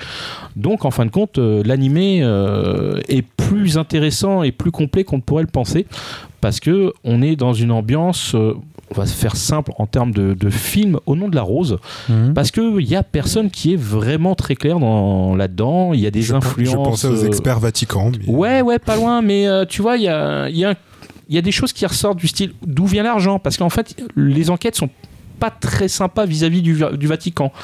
Euh, on parle de corruption, on parle Mhm. de- d'argent euh, qui viendrait euh, de, de, de la guerre de 40, on parle de nazis, euh, voilà, c'est euh, on- y aurait-il coalition entre les deux Euh, C'est ce que a l'air de dire Pas du tout, pas uniquement du les tout. passeports. Voilà, exactement. Donc euh, non, le, le titre est plutôt euh, sombre, euh, bien construit et avec une ambiance vraiment sulfureuse. Évidemment, vous n'échapperez pas au moins une fois à une, une relation entre un vieux prêtre et un très jeune élève et voilà. Voilà, on y était. Mais- Moi, quand il a commencé avec Voilà. Rodrigo. Non, non, mais Bon, eux n'ont rien à voir dans l'histoire. hein. C'était Roberto et C'est Ro- Nicolas. Nicolas. Voilà. Et arrêtez Ah avec là ces, là ces- là là ces- là ces- là ces là. tendances, hein, c'est pas, c'est pas ça le propos. Et Oui, euh, non, non, le, le titre est extré- excessivement sérieux. Euh, J'en suis au troisième épisode. Sur combien? Alors, il y en aura euh, 12 officiellement, Mhm. À moins qu'ils aient changé euh, la donne. Non, 13, 13, 13. Il y en a habitu- Inhabituel, mais 13. Coïncidence Je ne pense Je ne, pas. crois- je ne pense pas. Et euh, non, l'am- l'ambiance est vraiment là, c'est super bien construit, on est, euh, c'est très lent et en même temps, il y a un fond de fantastique, mais tu, ne sais pas si ce fantastique est lié à des hallucinations, parce qu'on parle quand même de, de psychotropes dedans, de drogues anim- administrées à- à- aux personnes dans l'entourage, euh, parce que l'enquête tourne autour de Satan. Mais qu'est-ce que Satan dans l'histoire? Est-ce que c'est l'entité ou est-ce qu'on parle d'un meneur de jeu en, qui, qui fait ça, euh, enfin qui, qui pousse tout le monde vers euh, le crime ou ce genre de choses? Parce que c'est c'est ça Mhm. l'idée. Donc euh, il y a toujours cette ambiance euh, un peu étrange. Et franchement c'est une, je pense, une des bonnes acquisitions d'ADN qui a pas dernièrement m'a fait chavirer le cœur vis-à-vis de ce que je regarde. Euh, mais euh, celle-ci est plutôt bien construite et euh, j'encourage vraiment les gens à regarder. Là, on en est à exactement 3 épisodes de diffusés sur 13 et franchement, bah, euh, ça tient la route. Un épisode Juste- par semaine? Ouais, tous les samedis de mémoire. Et euh, bon, vis-à-vis du studio, c'est pas mal, c'est JC Staff, ça va. Ah, Ils font oui. pas, Ah bah, ça va. euh, et la base de l'histoire est un roman. Donc euh, il y, a- il y a une bonne construction Hmm. quoi qu'il arrive. Donc je vous encourage à aller découvrir ça sur Anime Digital Network. Roman qui n'est pas sorti du Japon. Non, du tout. Pour l'instant, aucune publication France, mais euh, je pense que ça pourrait se faire. Ça serait plutôt, plutôt intéressant. Mhm. Moi, je serais lecteur de- du truc. Ouais. Donc voilà. Donc euh, allez donc jeter un, un œil. en tout cas, vous ne deviendrez pas ecclésiastique après ça. Bah c'est Senna qui va enchaîner avec quelque chose qui n'est absolument pas récent, mais qui est de très bonne facture. Et ça s'appelle Samurai Champloo. C'est indémodable et c'est atemporel. C'est un titre que vous pourrez euh, regarder. Et re- en ce qui me concerne, euh, je dois être comme toi pour le dos. Je dois me le faire euh, allez, tous les deux ans, si ce n'est pas tous les ans. Oui, mais en même temps, Samurai Champloo, euh, c'est intemporel. J'essaie de résister cette année. Je n'ai pas encore re- re- re- re- regardé. Vous faites partie d'une association tous les deux, non? Des maniacos euh, est des animés. vieux croulants ou euh, Ouais. des- je sais pas. Vous Faut- m'inquiétez, faut- hein. Ah, Mais moi, je Samurai, pas. Samurai Champloo est génial, faut dire ce qui est. Faut- faudrait voir. Et donc, du coup, euh, il a été réalisé par monsieur euh, Shinichiro euh, Watanabe, qu'on connaît aussi pour Cowboy Bebop. Bah, Mais, du coup, des studios Manglobe. qui vient de ressortir d'ailleurs en coffret ultra collector euh, pour Coffret dire que ça ne vieillit pas. Euh, donc, euh, c'est l'histoire. Ben, on, De on la vie. suit une jeune fille qui s'appelle Fou, n'est-ce pas? Fou est serveuse dans euh, une bicoque qui Mm. sert du thé, éventuellement deux trois dango euh, aux samouraïs de passage. Et c'est là qu'elle va croiser le chemin de Mugen. Gros- manière de sabre quand même au style assez euh, particulier. Qui lui est très propre, on va dire. orthodoxe, qui lui est très propre. Et euh, Jean, qui lui étant euh, mystérieux Ronin, qui lui aussi erre, on sait pas trop Mm. euh, au début ce qu'il cherche. Et tout va basculer quand les deux vont se croiser euh, et se battre dans euh, le pauvre petit salon de thé qui n'avait rien demandé à personne. Qui va flamber. Donc très vite, elle et Lascar vont se retrouver coincés entre guillemets ensemble à devoir faire la route ensemble. Ouais. Et euh, Mugen et Jin vont se retrouver embarqués euh, dans une histoire de recherche de samouraï qui sent le tournesol parfois. Mhm.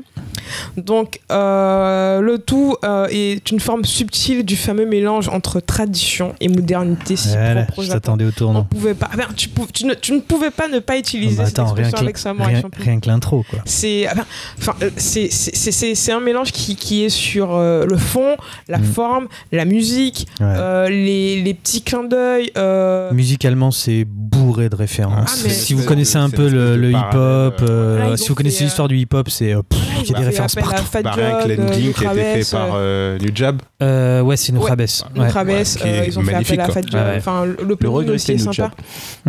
Hmm Regretté. Oui, pas, Oui, excusez-moi, pas le faux. regretter. euh, Mais que vous pouvez ré- réécouter, vous pouvez réécouter son œuvre dans 7 à 8 sur TF1 si vous voulez. Ah, merci. c'est vrai, ils ont pris des morceaux. Oui. Donc oui, oui, au niveau de la musique, c'est magnifique. Ne serait-ce que les interventions de Mimi euh, Ouais. à l'ending et pour euh, Who's Theme. Oh là là là là là là. Enfin, c'est une, c'est c'est un véritable ovni de l'animation ce titre. Mm. Euh, ne serait-ce que dans, dans, je le disais, l'originalité présente dans chaque épisode. Mm, mm. Vous avez euh, des exemples. Je vais vous donner des exemples, mais enfin, Le chant de cannabis. euh, Le, match, non, le match de baseball avec les Américains, qui est juste magnifique. bon, vous me fatiguez. donc je, vais, je vais laisser euh, James Coon et euh, Monsieur Colo faire ma, ma rubrique à ma place. La révolte chrétienne à la fin Bon, allez, je- je- je- si vous me voyez, j'ai un calepin, je, je le jette par terre et je lui marche dessus. Donc, euh, avec ces exemples qu'ont donné euh, mes traîtres de collaborateurs, je tiens à préciser également que malgré euh, ces petits euh, clins d'œil assez originaux, il y a toujours quand même une, une véracité et une Mhm. recherche historique, euh, ne serait-ce que le petit clin d'œil avec Van Dog, également euh, l'épisode sur euh, l'arrivée chrétienne au Japon. Mhm. Les tournesols Tout à fait. Alors, il faut savoir que c'est un titre qui est bourré d'anachronismes, mais c'est fait exprès et c'est volontaire pour justement euh, mettre un peu en perspective quelque chose qui ne l'était pas.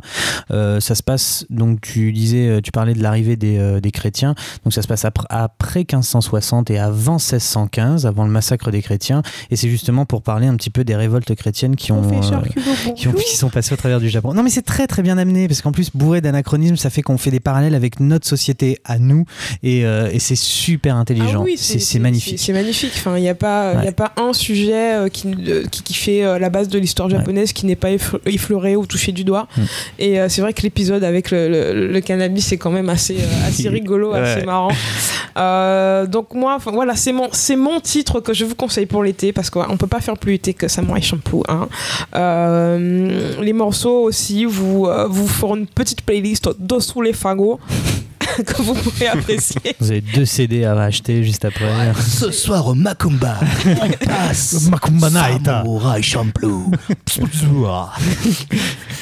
Non, mais c'est vrai que je trouve que moi, chaque morceau est choisi. En même temps, euh, Monsieur Watanabe a euh, une deuxième passion et apparemment, Bah. s'il n'avait pas fait de l'animation, ça aurait été la musique. Ouais, Donc, il choisit toujours méticuleusement euh, chaque morceau adapté à chaque épisode. parce qu'on parle de Cowboy Bebop et de son OST.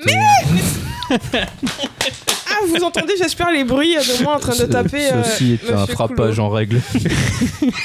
Donc, j'allais justement vous parler de, de Cowboy Bebop et avec le, le- le- je dis des bêtises. Les Sunbelt. Bebop, avec le, le blues et le jazz aussi, Mm, euh, qui est une mm, très mm, belle, très mm. belle bande son. Donc voilà, c'est, c'est, c'est, euh, je vous le conseille. Il est en 26 épisodes, en coffret chez Dybex. Euh, Coffret Gold, Voilà. donc et pas cher. euh, vous pouvez euh, voilà, le trouver facilement et, euh, et l'apprécier à sa juste valeur. Il n'y a pas, il y a pas, il y a Mhm. pas d'année et d'époque pour commencer. Donc euh, foncez. Et ceux qui l'ont déjà vu, n'hésitez pas. Je me suis Alors, posé la question est-ce qu'il n'est pas aussi disponible sur Netflix? Oui, Euh, oui, je il sais est pas. Il est sur Netflix. Ouais, ouais. Il est Bah voilà. disponible sur Donc, Netflix. Si vous voulez pas du physique, nous préférons le physique, mais vous pouvez aussi le Voilà. voir, vous faire une en- idée sur Netflix. donc, en gros, plus d'excuses. 7,90 ah non, il n'y a plus d'excuses. Il faut le voir légalement, euh, l'acheter légalement et le regarder légalement. Il est sur Netflix, effectivement. Bon bah c'est formidable, dis-moi. Enjoy Ouais. Et donc ça va être à moi pour la dernière euh, chronique euh, de On a vu avec un superbe animé qui s'appelle How Girl, traduction littérale de bah, la nana débile ou la fille stupide, c'est vous qui choisissez. Mais enfin personnellement, je dirais la nana conne comme ses pieds, mais ça c'est ça c'est pas possible. genre. Donc en fait on a euh, Yoshiko qui est une jeune lycéenne euh, plutôt euh, bah, débile profonde, hein, il n'y a pas d'autre mot, qui a une grande passion, c'est les bananes.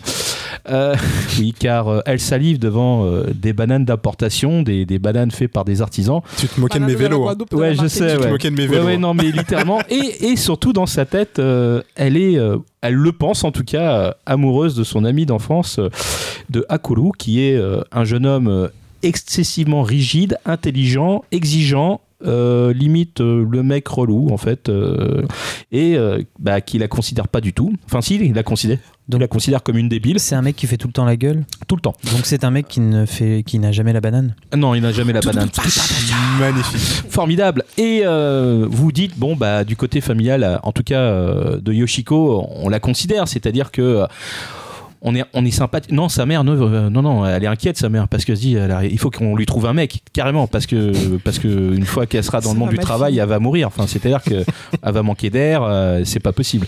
Donc, euh, sa mère a l'espoir secret de pouvoir la caser avec, directement avec Kakuro, qui est en tout cas euh, prévu à faire de longues études et devenir quelqu'un euh, ayant euh, de l'argent et du pouvoir.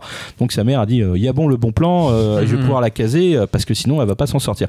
Donc on va suivre les aventures de cette jeune fille qui bah, est peut-être un peu trop nature, c'est-à-dire que a dit les choses telles que, euh, par exemple, à un moment donné, euh, elle veut faire un cadeau euh, à Akuro, elle veut lui offrir un magazine porno en, lui, en collant ses- sa tête d'elle-même sur les, les corps des nanas. No filter. Donc, donc voilà, et euh, elle, est, elle est trop contente de lui offrir, genre ah vas-y, ah, voilà. et elle lui donne ça juste à l'entrée du lycée. La bonne idée. Évidemment, et c'était pas le bon jour parce que c'est le jour de la fouille.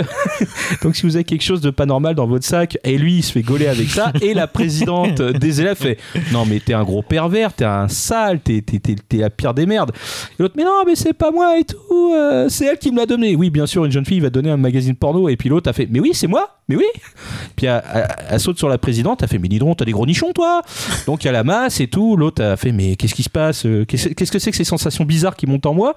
Et puis là, à ce moment-là, il y a Akuru qui arrive et qui envoie littéralement un punch dans la gueule de, de la gamine. Elle en a l'habitude, je préviens d'avance, hein, ce n'est pas de la Non, violence totalement gratuite. Et- et en fait, la présidente commence à avoir un blush. Oh mon Dieu, il m'a sauvé. voilà, ça commence comme ça. Donc en fait, la, la présidente euh, a- a- d'un coup découvre des sentiments envers euh, Oh. le Akuru, mais le euh, le problème, c'est qu'en fait, en 3 secondes et demie. en fait, elle s'invente surtout des délires sexuels avec lui. Ah non, elle a pas oublié le porno 3 Non. secondes et demie, j'ai rien dit. voilà. Donc, euh, vis-à-vis du massage précédent qu'elle a eu, donc peut-être à ce moment-là, c'était euh, l'émotion qui a parlé. Donc, en fait, euh, bah, le How Girl, c'est vraiment stupide au dernier niveau, mais c'est tellement génial. T'as, genre, t'as, t'as une journée de merde, tu regardes ça, mais après, t'as, t'as la banane. Sans jeu de mots aucun. Sans jeu de mots. Non, mais une idée stupide. À un moment donné, elle va dans une rue commerçante, elle trouve une banane d'un, artisan qui fait pousser ça au Japon. Et ben, elle fait juste deux heures de route à pied pour aller chez l'artisan. Alors qu'elle aurait pu prendre le train. Sa copine lui dit Mais on aurait pu prendre le train. Non, non, on y va en trace.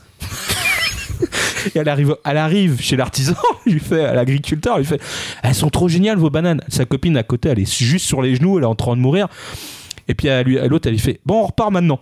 Quoi Elle fait Mais non, on repart pas. Et là, la- sa copine se met à genoux devant l'agriculteur, elle fait Donnez-moi de la monnaie, je vais rentrer en train, s'il vous plaît. Donc voilà, ce- cet animé est un ovni. Euh, c'est des, des épisodes de 12 minutes. Faut pas plus, ça sert à rien. Et franchement, c'est très drôle. Alors les gens vont me dire ouais non mais bon euh, c'est violent. euh, non, écoutez c'est de l'humour. Je sais qu'on euh, mais c'est une violence de n'importe quoi. Même le mec se retrouve attaché avec des, des menottes à un moment donné. Elle essaye de, de lui faire son affaire. Lui il veut pas. le mec résiste. hein. Pour moi c'est un héros C'est- quelque Bah, part. c'est, hein, un mais- perso- c'est un personnage de shonen, tu sais. ah ouais, ouais, non, mais lui, il est resté stoïque jusqu'à la fin. Bon, ça se termine avec euh, un double kick dans la gueule. mais, sinon, c'est euh, c'est vraiment très drôle. Je J'encourage les gens à aller regarder ça parce que c'est vraiment drôle. C'est le truc détente, euh, repos du cerveau, tout va bien. Donc, euh, chez euh, Crunchyroll, et actuellement, ben, on en est exactement à 4 épisodes et euh, 12 épisodes de prévu de 12 minutes. Ça, ça mange pas de pain, on peut s'en enchaîner 2-3. euh, c'est rigolo. Voilà, c'est la bonne humeur, c'est tout ça, tout ça. Donc voilà, bah, je crois qu'on a fait le tour de la rubrique On a vu et on va enchaîner directement avec l'autre qui est à suivre. Alors, qu'est-ce que ça veut dire On va le découvrir juste après le. Jingle. Bon, alors la rubrique à suivre, à quoi que ça que, que c'est que c'est? Bah écoutez, ponctuellement, elle n'existera que pour ce mois-ci parce que c'est euh, les séries dont on va pas, euh, enfin, on va pas s'étendre sur le sujet. On va juste vous donner le nom et à peu près vous dire chez quel éditeur vous allez la trouver. Donc euh, moi je commence tout de suite hein, pour lancer le feu avec Another World with My Smart- Smartphone chez Crunchyroll. L'idée c'est un mec qui meurt foudroyé par Dieu, qui s'est implanté en utilisant la foudre divine et euh, il reste vivant. Enfin vivant, non il est mort mais il n'est pas mort totalement. Euh, il dit à Dieu mais merde je suis mort, qu'est-ce que je fais? Bah écoute euh, je peux te, faire revivre mais pas sur Terre parce que ça serait pas bien. Donc je peux te renvoyer sur un autre monde. Et l'autre tu dis ah ok d'accord franchement, le gars, tout nice, hein, il lui en veut pas du tout à Dieu. Ah bah, je comprends hein, quand même la foot divine, c'était un test, c'est pas de ma faute. Enfin voilà. Et donc, Dieu le renvoie sur un monde de Heroic Fantasy, évidemment, donc c'est dans, dans l'ère du temps. Mais surtout, petite particularité, avant de le renvoyer sur ce monde, Dieu lui dit euh, Je peux te faire un cadeau en plus parce que franchement, je t'ai pas aidé là en tuant. Bah écoutez, si vous pouviez me laisser mon smartphone, ça m'aiderait. Et euh, bah ouais, mais comment tu veux? Bah euh, si je peux le recharger? Ah ouais, ouais, on peut, ouais, façon magique, euh, tu pourras le recharger facilement. Et puis, et puis je vais t'améliorer. Donc il renvoie le gamin sur donc ce monde d'Heroic Fantasy avec un smartphone et des améliorations physiques et mentales. Et du coup, bah, il va faire équipe avec deux jeunes filles qui vont euh, vouloir remplir des missions pour une guilde et vont finir par créer leur propre guilde à trois et forcément recruter d'autres gens. Et évidemment, encore une fois, il sera le seul mec du groupe. Donc voilà, euh, faites-vous plaisir. un celui-là, petit euh, Un petit les tutos, voilà, harem, un petit arène manga qu'il est bien à regarder, euh, mais euh, plutôt euh, sympa, franchement, pas cucul la praline, euh, des personnages bien construits et puis un personnage central pas relou, euh, voilà. Donc allez regarder ça, c'est chez Crunchyroll et on en est au exactement deuxième épisode. Donc euh, bah James, t'enchaînes avec le tien. Ah, très très rapidement, alors il s'agit de Made in Abyss. Vous avez trois épisodes pour l'instant. Alors de quoi ça parle rapidement? Vous, avez une espèce d'île et au centre de cette île, il y a un trou. Voilà, un trou profond, abyssal. Et euh, plein d'aventuriers sont venus euh, à la recherche d'éventuels trésors ou par l'appât du gain ou l'appât de la, de la gloire et de la notoriété. Donc en fait, c'est une exploration de, ce, de, ce, de, ce, de cet abîme en fait. Et euh, donc vous avez une ville qui s'est créée tout autour de ce, de ce trou qui fait un kilomètre de, de diamètre, je crois. Donc c'est quand même assez conséquent. Et du coup, en fait, on va suivre une, gamine euh, supposée orpheline. Euh, Sa, sa mère était une, une exploratrice légendaire, mais qui, qui a dû disparaître dans des raisons assez mystérieuses. Et en fait, cette gamine va plonger. C'est une apprentie, donc les apprentis ne plongent qu'à qu'à 10 mètres ou 100 mètres de profondeur, parce qu'il y a des paliers. Et à chaque palier, il y a des effets secondaires, parce qu'il y a une espèce de malédiction et une faune et une flore assez spéci- spéciales dans, ce, dans, dans cet abîme. Et en fait, euh, dans les premiers paliers, c'est des petits maux de tête. Le max, ça peut être des vomissements ou, ou sinon vraiment la perte de notre humanité. Donc soit la mort ou la perte de notre humanité, on se transforme en quelque Je chose. sais où est tombé Marcy alors. C'est pas gentil. Je crois que le troisième étage, c'est le chocolat vegan, c'est ça? Oui, je pense. Ouais, parce qu'il y a un étage, c'est le vomissement. On vomit. euh, euh, On voilà. va aller là. Voilà. Et du coup, on va suivre cette gamine qui a failli frôler la mort avec un ami, mais qui va être sauvée par une sorte de robot. Donc robot. euh, Robot géant? Non. Cette fois, non, c'est pas une espèce de Gundam ou euh, de, de mecha, c'est un petit robot. Enfin, c'est vraiment des gamins, du coup, ils ont à peu près la même taille, c'est sympa, et se fait un nouveau copain. Et euh, ce robot, en fait, est amnésique, voilà. euh, facilité scénaristique ou pas, je ne sais pas. Au, au- tout cas, au troisième épisode, elle- elle- elle- petit spoiler, elle reçoit un message de sa mère lui disant Vous êtes mon de dernier espoir. Non, de la rejoindre dans les tréfonds. Et euh, non, c'est un animé que je vous recommande fortement parce que le car design est aux petits oignons et l'histoire semble vraiment intrigante. Donc, affaire à suivre. D'accord. Et euh, vous, vous avez rien à suivre de l'été? Que des vieilleries. D'accord, là. ok, Si vous voulez savoir, je suis tombé sur le film de Nadia et voilà. Ah on non, est- non, on va pas en parler du tout. Bon, bah c'était très bien de cette rubrique à suivre en deux. Et puis on va enchaîner directement sur euh, les coups de cœur, mais tout de suite après le. Jingle. Jingle.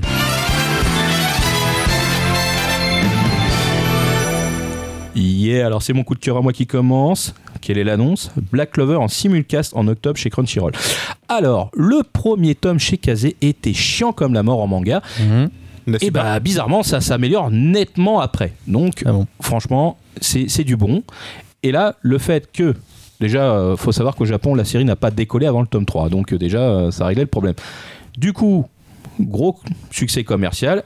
Et, de par le fait, version TV, donc animée, et ça sera chez Crunchyroll, ce qui est bizarre parce que je pensais le voir le truc arriver chez, chez ADN, et bah non, c'est Crunchyroll qui l'a récupéré. Donc Et voilà. euh, Ça, ça se détache un peu de ce syndrome euh, Naruto. non, du- pas du tout, ça peut être que ça, puisque c'est Oui, un, un mix le- entre euh, Seven Ouais. Deadly Sins, Naruto, Naruto. et Bleach. On est voilà. d'accord. Ah Voilà. oui, Euh, clairement, c'est c'est Ah non, ça a été ça. formaté pour faire ça. Ouais, donc, ouais. euh, voilà. Mm. donc cherchez pas plus loin. Si les trois vous ont plu ou un seul dans le tas, pouvez y aller tranquille, c'est pépouze. Parce que pour donner une idée, euh, le, le héros veut devenir Okage. Pardon, empereur mage. Ouais, voilà. Ouais, Non, non, Empereur mais tu t'es trompé dans le terme. C'est pas pardon, grave. excusez-moi. Donc, euh, ne t'inquiète pas. Donc, c'était mon coup de cœur. Il est, il est pas fou, mais euh, ça fait plaisir. Au moins, on voit qu'il y a- il y, a un succès euh, qui s'annonce euh, grâce à la version TV. Euh, James? Oui, Next. alors euh, un immense, immense, immense coup de cœur parce qu'en fait, ils ont, ça a été annoncé. En Angoulême, on va avoir la chance d'avoir deux grandes expos, une sur euh, Tezuka, donc qui va s'appeler euh, Manga no Kamisama, parce qu'il faut savoir que Tezuka est considéré au Japon comme un demi-dieu. Le dieu du manga. Voilà, pour ceux qui ne Mm. connaissent pas Tezuka, bah déjà honte sur vous. Euh, donc Tezuka, voilà, c'est celui qui a Ouais. posé un peu les pierres du, les pierres du manga. C'est Moderne. moderne. Faut préciser le, le Mhm. manga moderne euh, au Japon. Euh, du coup, euh, qu'est-ce qu'il a fait euh, le roi Léo? Il a fait quoi, là? Le roi Astro Léo. Boy? hein, voilà, Ah, Astro, po, po, merci. po, Blackjack peut-être? Blackjack, Peut-être, peut-être, Ah. peut-être. Éventuellement. Bon. Peut-être. Je préfère Astro Boy. Voilà, Voilà, c'est hein. dit. Chacun chez goût. Ouais, c'est moins cher hein, pour se faire la collection. Aussi, aussi. C'est moi la guerre aussi. Mais ils hein, sont bon, disponibles. moi, Hein Ah oui, ils sont euh, disponibles, oui. Mais ils ont changé trois fois d'éditeur, ils sont dispo. Et la deuxième euh, exposition, ça sera sur euh, Hiro Mashima, du coup, Mhm. l'auteur de Fairy Tail. euh, voilà. Voilà, tout de suite. euh, Ça fait Doki Doki dans ventes. ton cœur. Bah oui, bah voilà, on a euh, un ancien et un, et un nouveau. Est-ce que tu iras avec ton petit fanion? J'irai avec mon petit fanion Fairy Tail. voilà. Et le petit tatouage sur le Et le- bras Non, c'est dans, mon- c'est dans mon cœur. Ah ouais Mashima, je fais partie de la guilde. Donc voilà, euh, Angoulême se tiendra du, 26, du 25 pardon, au 28 janvier 2018. Ah, ils ont décalé les, les dates. Un petit peu, ouais. Donc Ouais. il y aura la présence de, de, de Hiro Mashima et pas de Tezuka. parce Oui, que c'est le- Tezuka, il est mort en un peu- 90. hein. Voilà, des tables, et Voilà. des chaises et puis un verre. Donc à savoir que l'expo euh, sera une vraie exposition avec des, des- quelques originaux, donc de Tezuka, chose à, chose à voir, et des originaux de euh, d'Hiro Mashima également. Et Voilà. oui, ils existent. Ils Et ne sont oui. pas détruits. Non.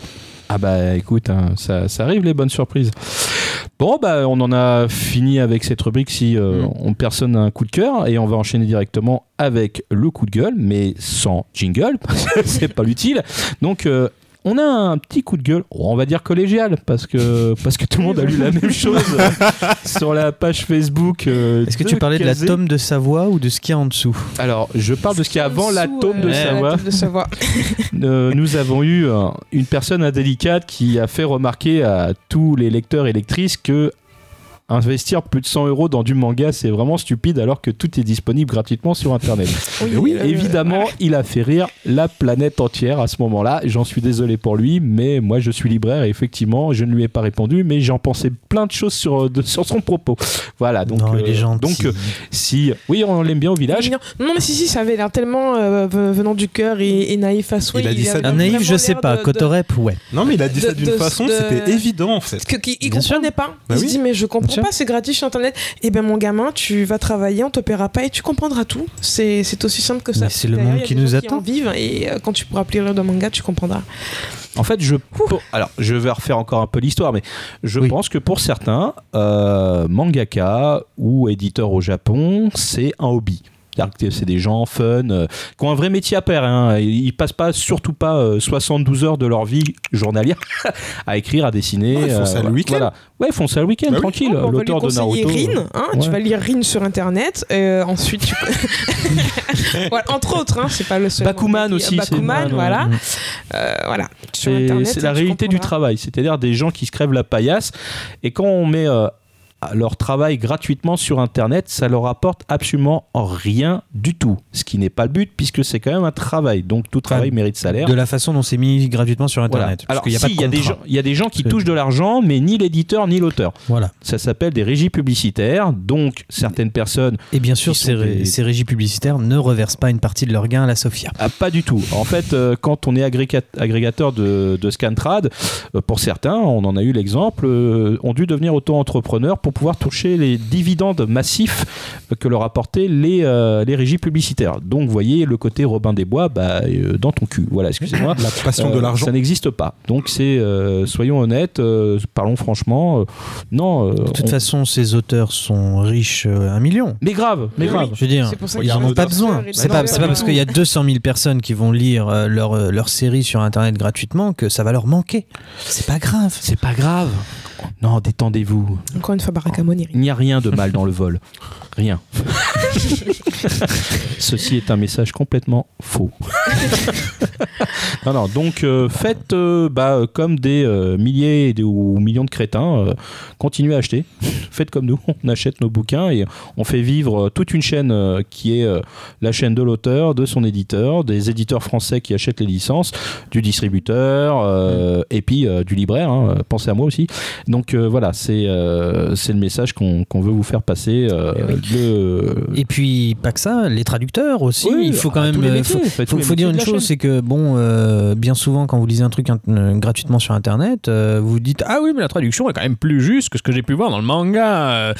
Les mecs, réfléchissez deux secondes. À côté vous avez des types qui sont étudiants en japonais, qui ont peut-être un an, deux ans, trois ans derrière eux de japonais, qui certes peut-être ont un certain niveau, hein, qui peuvent tenir une conversation tranquille sur au niveau des, des grillades là. Est-ce que je peux les avoir saignants s'il vous plaît? Mais quand il s'agit d'essayer de comprendre un petit peu euh, plus euh, en profondeur une œuvre, peut-être que quelqu'un qui a une motivation derrière un peu pécuniaire, qui est payé pour ça, qui travaille quelque chose comme 30 heures, 40 heures par semaine sur un titre pendant 6 mois pour l'étudier en détail et pour arriver à quelque chose qui est une traduction et une adaptation, je tiens à préciser qu'il y a deux métiers quand même aussi, euh, c'est peut-être un peu plus qualitatif et peut-être que vous êtes plus proche de ce que l'auteur a voulu dire à la base et peut-être que vous êtes plus proche de l'œuvre, peut-être que vous respectez davantage son œuvre et en plus vous faites partie de la chaîne du livre. Enfin voilà. Je me suis permis cette petite aparté pour dire qu'aussi qu'il y avait d'autres personnes, il y a plein de gens qui travaillent. Je vais tirer encore sur ambulance que t'es gentil parce que généralement Scantrad euh, fansub c'est les traductions du japonais enfin c'est de Ah, l'anglais oui, c'est ça, c'est traduit attends, du japonais faire- vers l'anglais, on va l'anglais faire la vers- chaîne complète. C'est du traduit japonais vers le chinois, du chinois vers l'anglais, et l'anglais vers le reste du monde. Voilà.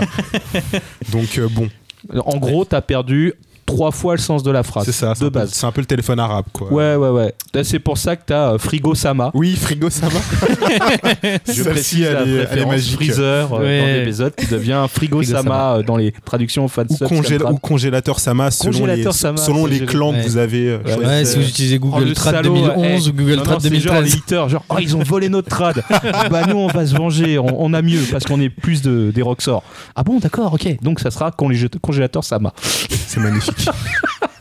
Donc, voilà, c'est c'est sur ce, on va dire, ce coup de gueule sous forme humoristique euh, qu'on essaye de faire passer un peu. euh, bah vaut mieux en rire Bah ouais, on essaie de faire pas, prendre conscience de certaines Ouais. choses. En tout cas, de ce qu'on a lu sur la page Facebook de Kazé, il y a une grande partie des gens qui sont conscients de ce qui se passe quand même. Oui. Ça va, c'est rassurant. euh, on est bien dans nos têtes. On- ça m'a permis de passer un bon week-end. Rire sur le moment et me rassurer après à la lecture des commentaires plutôt intelligents qui ont qui ont été refaits en même temps que la tome de Sawa, puisque Tout à fait, c'était la- c'était juste au-dessus. Le, le message qui a suivi était une tome de Savoie. Je sais, il doit y avoir un message subliminal derrière ça. je- manger du fromage, certainement. Oui. Donc c'est sur cette après la euh, croûte, note euh, humoristique que déjà nous allons vous souhaiter un, un joyeux été de lecture et de Oui. visionnage euh, avec nos conseils. On Qui espère qu'ils seront plus vieux. plus vieux ou tout du moins avisés, comme dirait l'autre. Euh, nous allons aussi remercier euh, bah, nos partenaires. Euh, MangaCast, c'est nous-mêmes, mais il y a aussi euh, Manga Mag, Mmh. le site de l'information, de l'animation et du manga. La librairie Ayaku Shop qui Oui. nous accueille. Aussi, puisque- euh, je vous accueille cet été, je ne ferme pas, donc euh, viendez euh, voir ce qui se passe parce que euh, la plupart des titres donc, que nous chroniquons, on les a aussi en librairie, euh, physiquement, nous, et pas besoin d'un clic, et pas besoin de les recharger. Donc euh, viendez nous voir, on va discuter. Donc euh, on va vous laisser, euh, regarder des animés, lisez des mangas.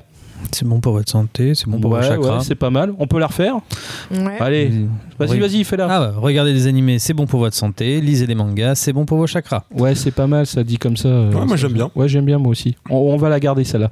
Donc, euh, bah écoutez, on vous dit à bientôt, mais on va vous quitter. Alors, musicalement, bah, vous l'aurez euh, la version complète musicale euh, sur la version MP3 directement sur mangakas.fr. Il y aura la version YouTube euh, qui sera expurgée de ce morceau de musique puisque YouTube euh, a ses contraintes au niveau des licences. Donc, euh, nous allons nous écouter un petit morceau qui est très bien. C'est Alors, c'est du Evangelion. Enfin, Mhm. pour être très précis, c'est euh, Une Me to the reprise, Moon, voilà, une euh, reprise de, de- Sinatra. euh, voilà, par- interprété par Oko, Yoko Takahashi. Donc c'est Mhm. le ending theme de Neon Genesis Evangelion. Une reprise bah, déjà de base, puisque Frank Sinatra l'avait bien chanté celle-là. Ah oui. Donc on vous balance tout ça, on vous kiffe, on vous aime, on fait vous fait des bisous, et puis on vous dit à bientôt. Salut, Ciao, à bientôt. ciao. Ciao.